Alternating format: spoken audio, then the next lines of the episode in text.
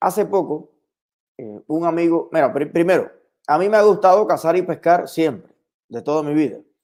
Yo pescaba con un palito escoba y un cordel, un, lo que me encontrara, ponía un solito y me iba para el río a pescar guacharita y esa cosa.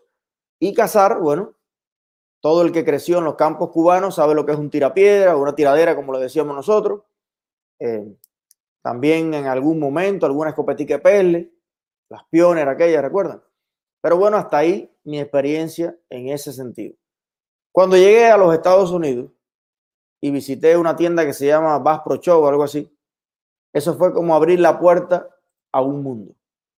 Me di cuenta de que la cacería y la pesquería a nivel global, bueno, pues es un, un arte es una, una modalidad recreativa, pero que tiene incidencias en la economía, en la flora y la fauna, en muchas cosas. Y los apasionados, los amantes del arte de la cacería o la pesquería, bueno, pues tienen infinidad de variantes, instrumentos, eh, ropa, utensilios, eh, equipos para transportarse por mar, por tierra, por todo y aquello es, eso le da vida a muchísimas industrias, mueve billones de dólares en el mundo, pero yo pensaba, bueno, que la gente en el mundo andaba todavía con un tirapiedra. Yo tengo amigos aquí en Miami y en otros estados de los Estados Unidos que son fanáticos, les encanta todo este tipo de eh, experiencias y tienen todo, tienen arcos con flecha, ballesta, eh, las armas necesarias para los distintos tipos de cacería y anualmente pues se divierten mucho. Se va un grupo de amigos, hay muchas mujeres también que les encantan estas experiencias. Y bueno, en los países serios hay regulaciones muy, muy, muy estrictas para que esté en armonía con la preservación, porque la cacería también juega un papel importante en la preservación.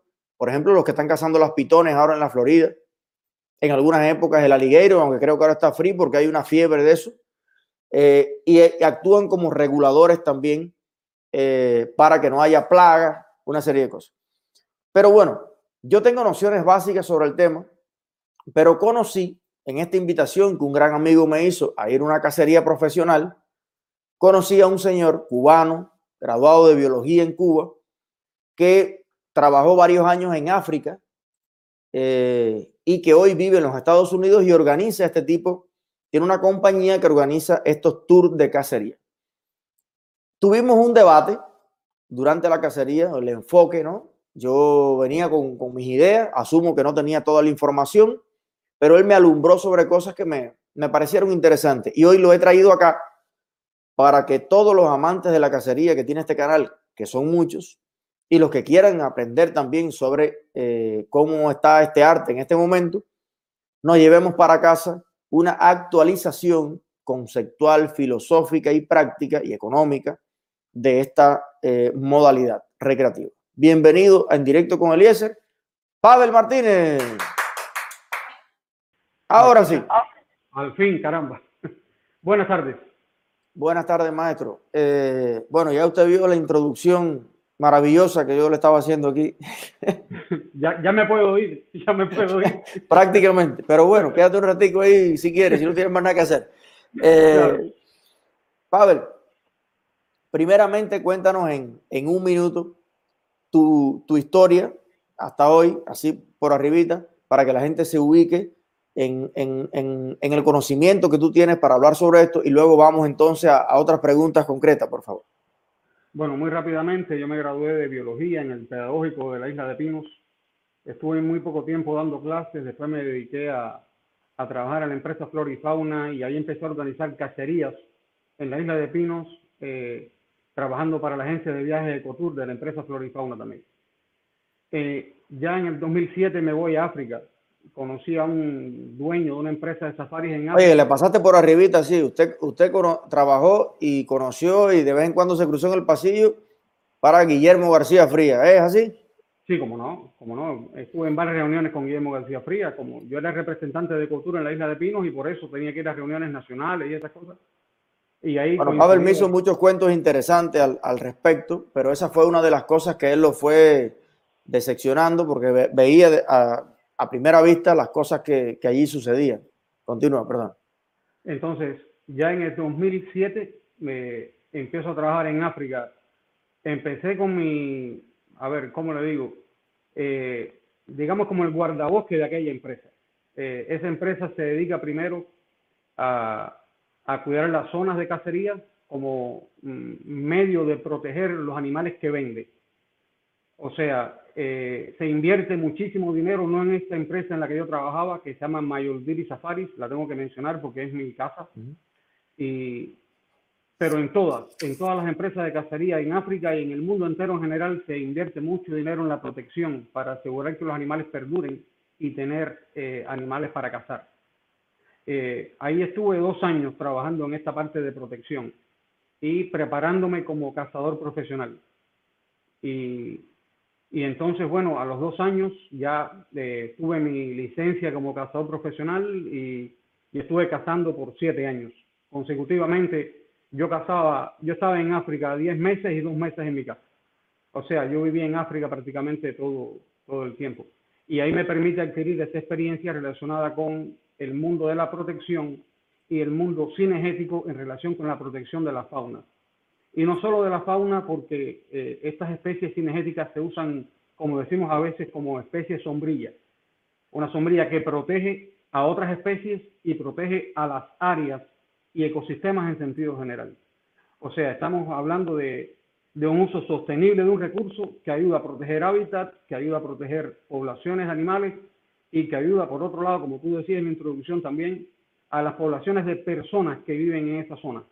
Estamos hablando de zonas muy retiradas, muy alejadas de, áreas urbanas, digamos, donde las fuentes de empleo son muy reducidas, se reduce la agricultura cuando llueve, si no llueve no puede sembrar.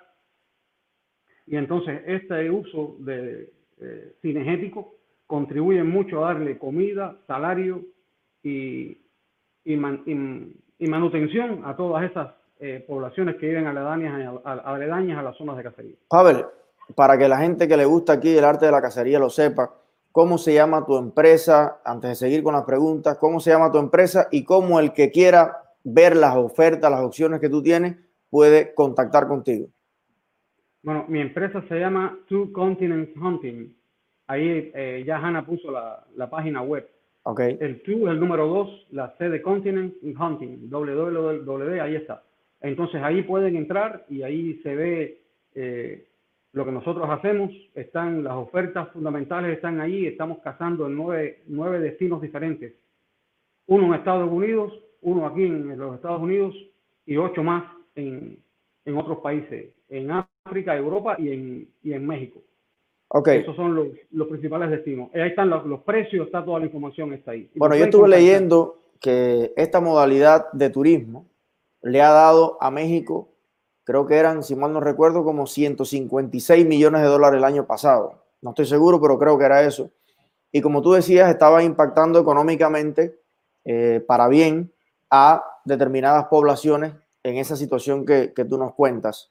Eh, cuando tuvimos el debate, recuerdo que eh, yo te comenté que para mí era muy impactante y yo creo que para el público en general la foto esta de, un, de un animal grande muerto detrás. De hecho, tenemos, hay políticos, hay monarcas en el mundo que han tenido grandes problemas por este tipo de, por matar uno de estos animales, ¿no? Que por otro lado, entonces, bueno, nos dicen, están en peligro de extinción, qué sé yo.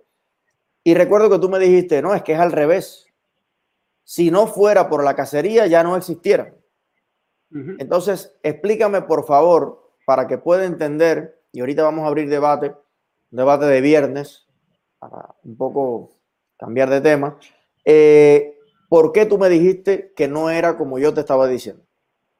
A ver, eh, por ejemplo, tomemos un ejemplo de un parque nacional cualquiera en África.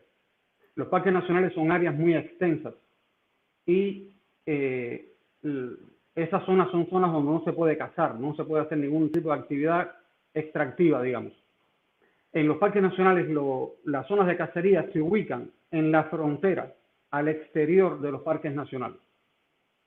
¿Qué pasa? que eh, los operadores cinegéticos, con el dinero que recaudan al efectuar la cacería, lo invierten un por ciento muy alto en la protección. O sea, eh, cuando hablamos de protección, hablamos de la protección del área y de los animales, como decía anteriormente. Vaya, a ver si yo te entiendo. Es como decir, tú tienes un bosque, pero el bosque tienes que manejarlo. Tienes que tener un control de los recursos forestales. Y tú decir, el bosque tiene mil árboles, pero yo tengo que talar 50 y con esos recursos mantengo los otros 950, pero además siembro 200 más. O sea que el, propio recurso se autogestiona. Eso pasa también con el, con el mundo animal. ¿Tú me quieres decir? Es lo que ahí quería llegar. Por ejemplo, tomemos ahora un ejemplo mejor de un animal cualquiera. Un cazador va a cazar un búfalo, por ejemplo. Y ese cazador no va a cazar cualquier búfalo. Él va a cazar un búfalo al que él considere trofeo. Ese, para, para que un búfalo y todos estos animales de caza mayor se consideren trofeo, tienen que ser primero machos. Tienen que ser viejos para que los cuernos ya estén desarrollados, que es lo que, lo que se considera trofeo en este caso del búfalo. Entonces, en la mayoría de los casos, estos búfalos que ya están viejos así, ya están hasta expulsados de la manada por los otros más jóvenes, porque ellos pelean por mantener el macho dominante y estos machos ya tan viejos son hasta expulsados de la manada. ¿Qué pasa? Estamos buscando ese búfalo, lo cazamos y con el dinero que se recauda de ahí, lo que hacemos es proteger a todos los demás. ¿De quién? De los cazadores furtivos, de los que vienen a cortar los árboles que están ahí, de los que vienen a sembrar en las zonas protegidas. Y entonces, ¿qué pasa? Cazando este animal viejo, estamos protegiendo la población completa de esa misma especie y de otras más. O sea, ¿cuánto puede costar?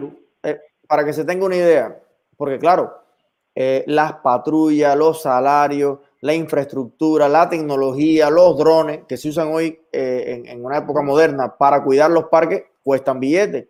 Billetes que esos países africanos y muchos países desarrollados no los tienen.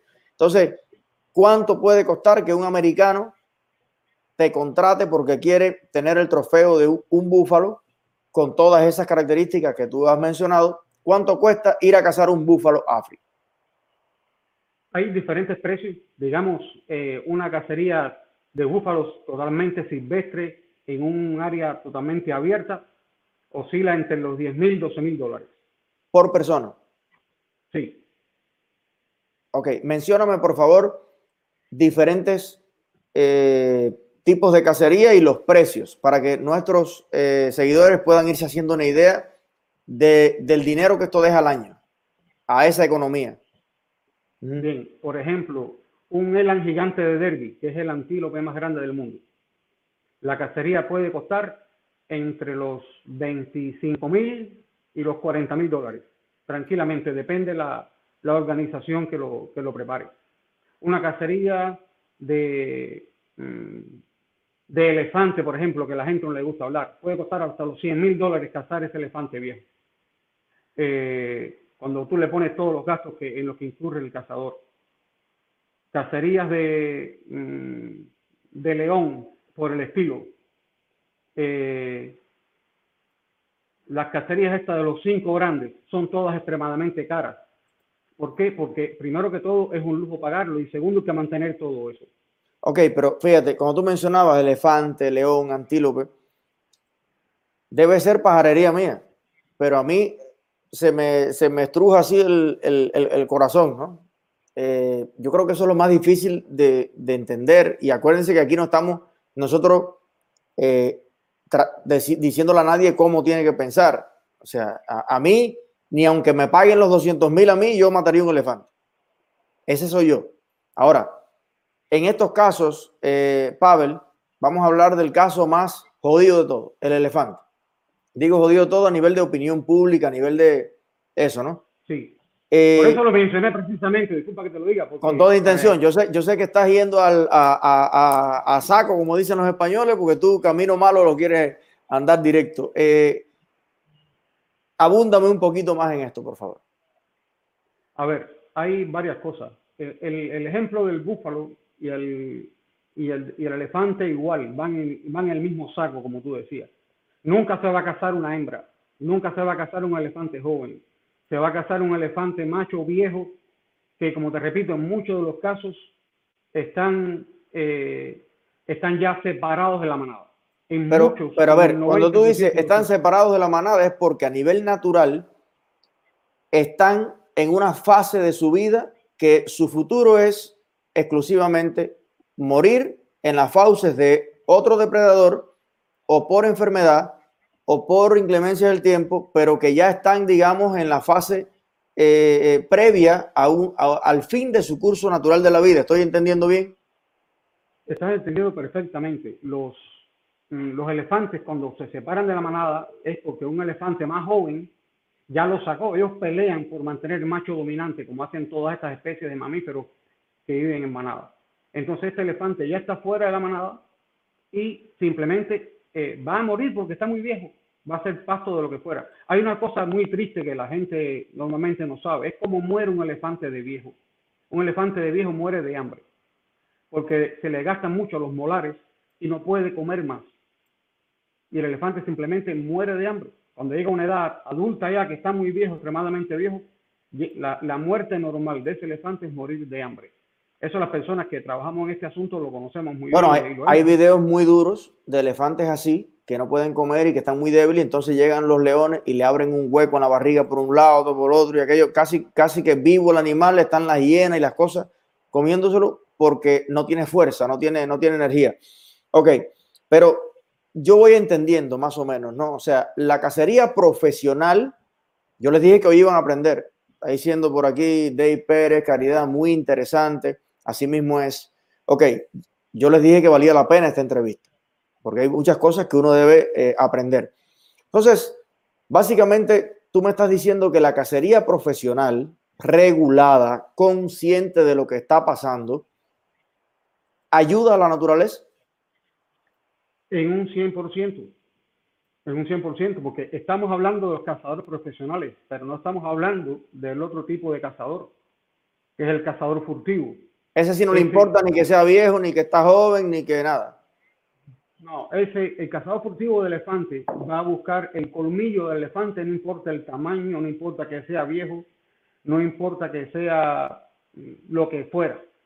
Lo va simplemente a matar para, para coger el colmillo y venderlo. No importa, él, está buscando libras de marfil, no está buscando un trofeo.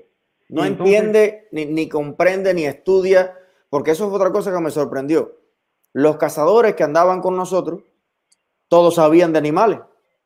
Entonces, eran personas informadas respecto a que ven un bicho y te dicen eso es la especie tal que se da en tal lado, que vuela de tal meja a tal otro lado, que migra a tal país. Eso, el que anda buscando a vender por libro el marfil para mandárselo para China en una caja, no necesariamente tiene esa pasión, digamos, por las cuestiones naturales. Pavel, eh, vamos a también para no, digamos, tapar el sol con un dedo, poner cosas al otro lado de la balanza que seguramente están también. Los países desarrollados tienen regulaciones muy fuertes, pero también cuando usted tiene una economía totalmente deprimente, a veces tiene la mano más suave en determinadas cosas. Desde tu punto de vista, ¿cómo debiera ser las regulaciones? ¿Cuáles son los mejores ejemplos que tú has visto para que la cacería no desaparezca como deporte, como, como recreación y como pasión de mucha gente y como algo que ha acompañado a la humanidad y a todo el mundo animal desde la época de, que, no hay registro. Cazamos con flecha, cazamos con lanza, hicimos, después criamos a, lo que, a, los bichos, pero la, la, naturaleza nuestra es ir a la naturaleza y consumir lo que, lo que hay. Pero, ¿cuál sería para ti el mejor ejemplo de equilibrio y las regulaciones que todas las naciones del mundo con recursos naturales debieran implementar? Primero, hay que permitir que los operadores privados manejen la fauna. Es una, es una cuestión fundamental. Y que esos operadores privados después eh, contribuyan con, mm, digamos, con los elementos de control de los gobiernos, pero que, estos gobiernos también estimulen estos elementos de control. Por ejemplo, los game warden aquí en los Estados Unidos funcionan a una perfección maravillosa. ¿Por qué? Porque tienen todo el apoyo del gobierno y de las instituciones federales para trabajar así. En África no era lo mismo. En África éramos nosotros mismos, los operadores privados, los que protegíamos y cuidábamos aquello. Porque si no, se nos iba la tienda. Creo que eh, hay un ejemplo importante, y déjame que te lo diga, y, los que están conectados ahora lo pueden ver. En el año 2012, en Camerún, hubo un, creo que eso tú y yo hablamos cuando estuvimos cazando juntos. Eh, en el año 2012 en Camerún hubo una guerrilla del Sudán que atravesó a caballo y a, lomo de camellos Sudán, Centroáfrica, el sur del Chad y llegaron al norte de Camerún y con lanzacohetes y con ametralladoras mataron más de 700 elefantes. El objetivo era recuperar los colmillos de esos elefantes, venderlos en China y con ese dinero financiar la guerrilla. Nosotros agarramos algunos de esos, no que seamos tan valientes como nadie, pero es que era nuestro trabajo también proteger allí. Y cuando los agarramos le preguntamos, le preguntábamos, pero ¿por qué matan a ese elefante pequeñito que no tiene prácticamente ni colmillo? Y nos decían, cuando agarramos una manada, la eliminamos completa para no seguirla de nuevo. O sea, eh, eh, eh, piensa desde qué punto de vista esas personas veían esta cosa. Nosotros le informamos de esta situación al gobierno de Camerún, eso fue en Camerún. Y a los tres meses fue que el ejército, que el ejército de Camerún fue a proteger los elefantes.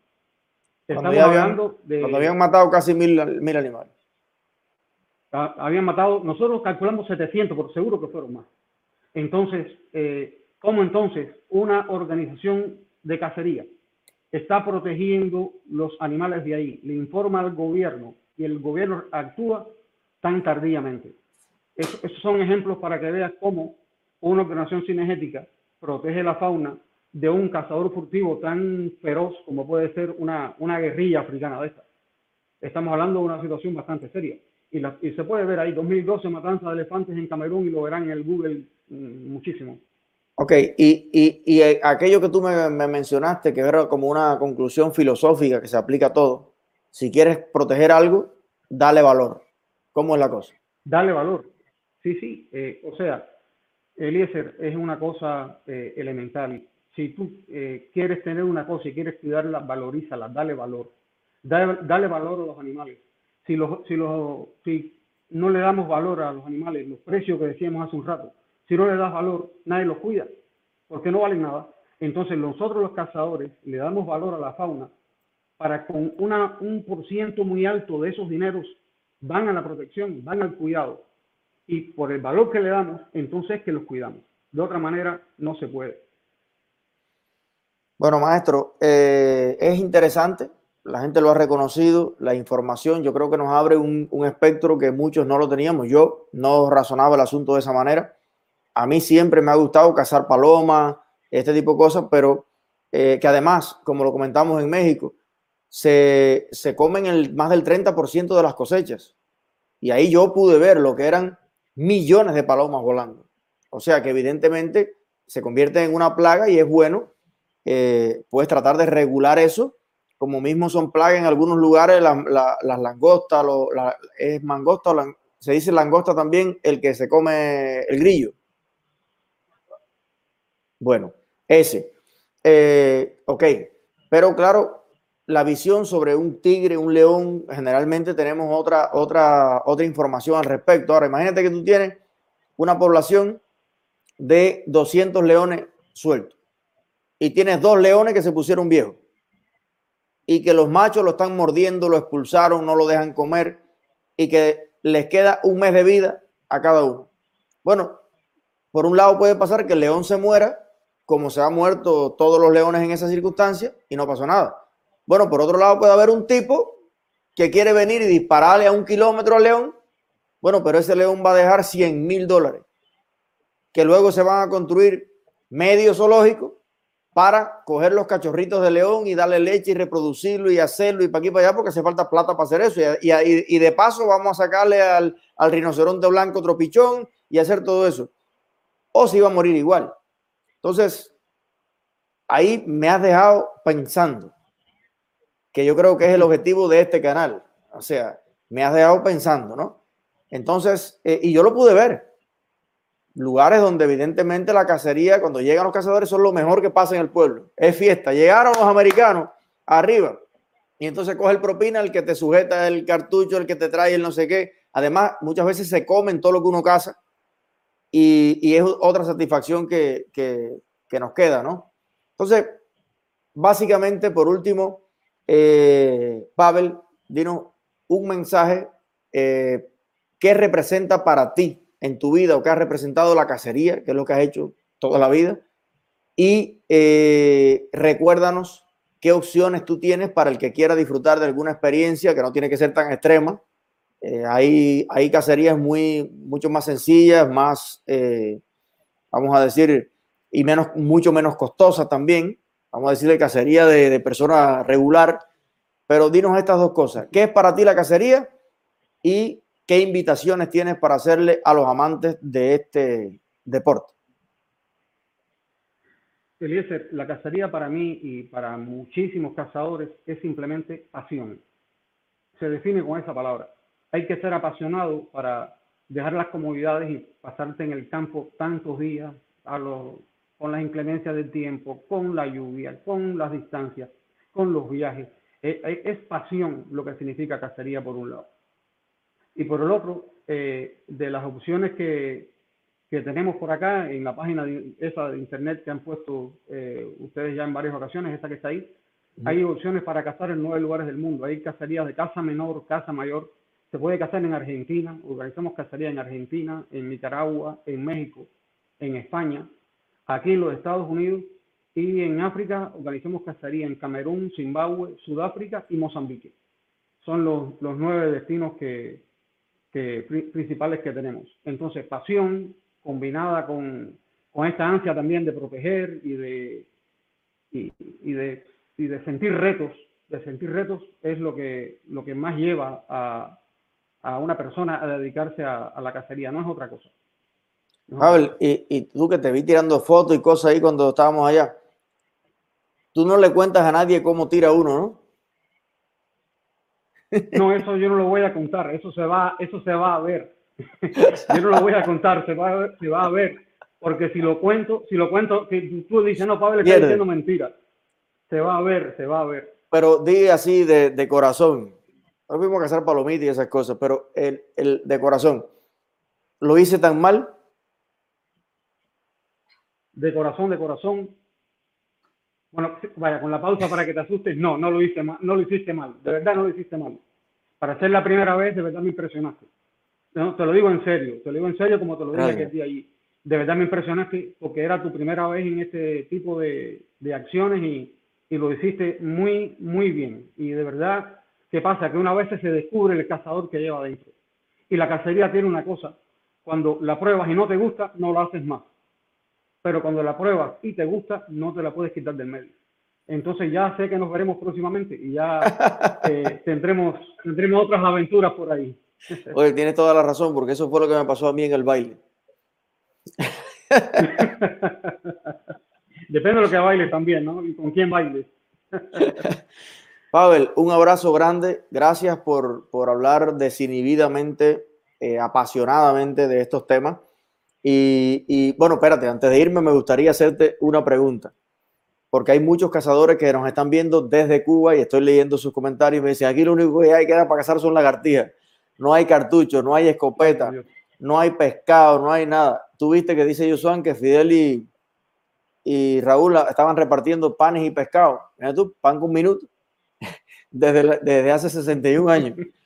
Y yo la verdad es que cada vez que leo los WhatsApp de mi familia, ni encuentran pan y mucho menos pescado. Hace décadas que jamás en la vida ha pasado un pescado por la mesa del, del diario de básquet. Un pescado que se respete. No es que alguien cogió una claria en un fanguero y que te vende tal.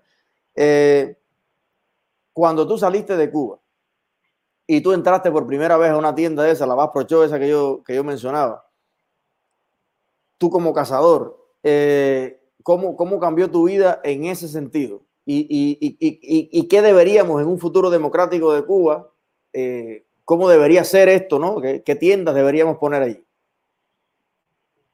A ver, tuvo una impresión grandísima. Imagínate que, en Cuba este tipo de tiendas para actividades al aire libre simplemente no existe.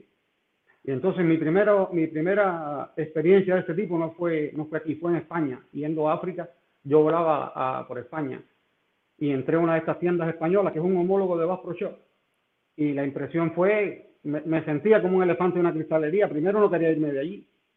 Era, yo quería verlo todo, quería tocarlo todo, ver los calibres, las armas, las balas, la ropa, las gorras, el camuflaje. Es que, es que para todo un poco y es impresionante. no, y la cantidad de anzuelos, varitas, cositas, escopeticas, no sé qué, simuladores de esto. La carnada, ya la carnada te la venden congelada, que tú la picas, no pasa trabajo en ningún tipo, la pones ahí los anzuelos que es para un lado, para el otro, para esta especie, para la otra. Y yo decía, caramba, miren que, ¿por qué Estados Unidos es la, economía más grande del mundo? Es básica per cápita. ¿Por qué? Porque le aprendieron a sacarle dinero a todo. A ti te gusta pescar, perfecto. El capitalismo te va a hacer más fácil la vida. No, puede coger un alambre y no, no, no, no, no, no. Usted diviértase, usted pásela bien. Nosotros vamos a crear compañías que le van a dar a usted todo lo necesario para que usted disfrute. Y a un anzuelo, cuando tú dices, bueno, a esta cajita de anzuelo, no, eso le sacan billones de dólares. A una marca de varita de pescar, billones de dólares. Empleo, eh, salario, impuestos, porque este país lo que tiene es absolutamente todo industrializado a un nivel que es incomprensible para una mente cubana que no ha visto esa abundancia de, de cosas. Eliezer, por otro lado, eh, lo, que está, eh, lo que estamos haciendo ahora es dándole la razón, porque para tú ir a cazar te hace falta un rifle, no sé qué, no sé qué, te hace falta todo lo que te hace falta. Pero le estás dando valor ya al animal. O sea, el valor del animal no es, no es el valor de la, del animal en sí, es el valor de toda la indumentaria que tú llevas, todos los equipos que tú usas. Es, es que te estás dando, es una industria completa que da empleo, financia cosas, eh, da comida, es increíble. Cuando, cuando tú lo miras desde ahora, desde que, va, desde que un cazador va a la tienda a comprarse la gorrita de camuflaje esa con la que va a cazar, hasta que regresa con el pájaro o con el animal que cazó, cuánto no ha recorrido, cuánto no ha gastado, a cuántas personas no favoreció. Veamos eso desde ese punto de vista también y verás hasta, hasta dónde. Y entonces, ¿cómo hacer en Cuba? En Cuba hoy no hay escopeta. Lo que dicen es, totalmente cierto. En Cuba no se vende una escopeta en el mercado cubano desde la década del 80, creo. Tienen escopetas de cartucho. En Cuba las armas estriadas, las armas para casa mayor no están permitidas.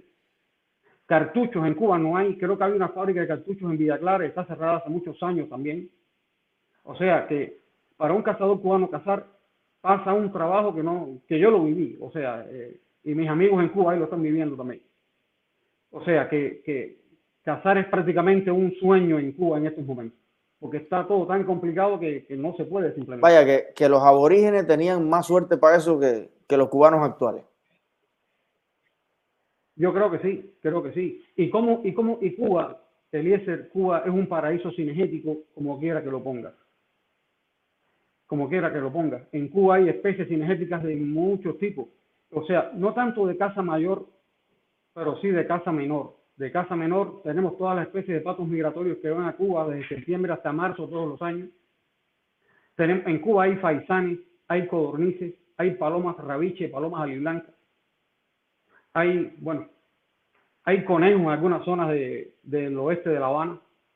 Y tenemos palomas torcasas. Hay dos especies de paloma torcasa, la paloma torcasa cabeciblanca, la, la paloma torcasa cuellimorada bueno, decía un comentarista que hay generales de cocote y cuello pelado. Eh, oye, ustedes se ponen del carajo. Eh, ya eh, Pablo nos contó de, de, que los animales se ponen viejos, porfiados, cabrones, y entonces ya sacan los generales. Yo no sé por qué hacen ese símbolo.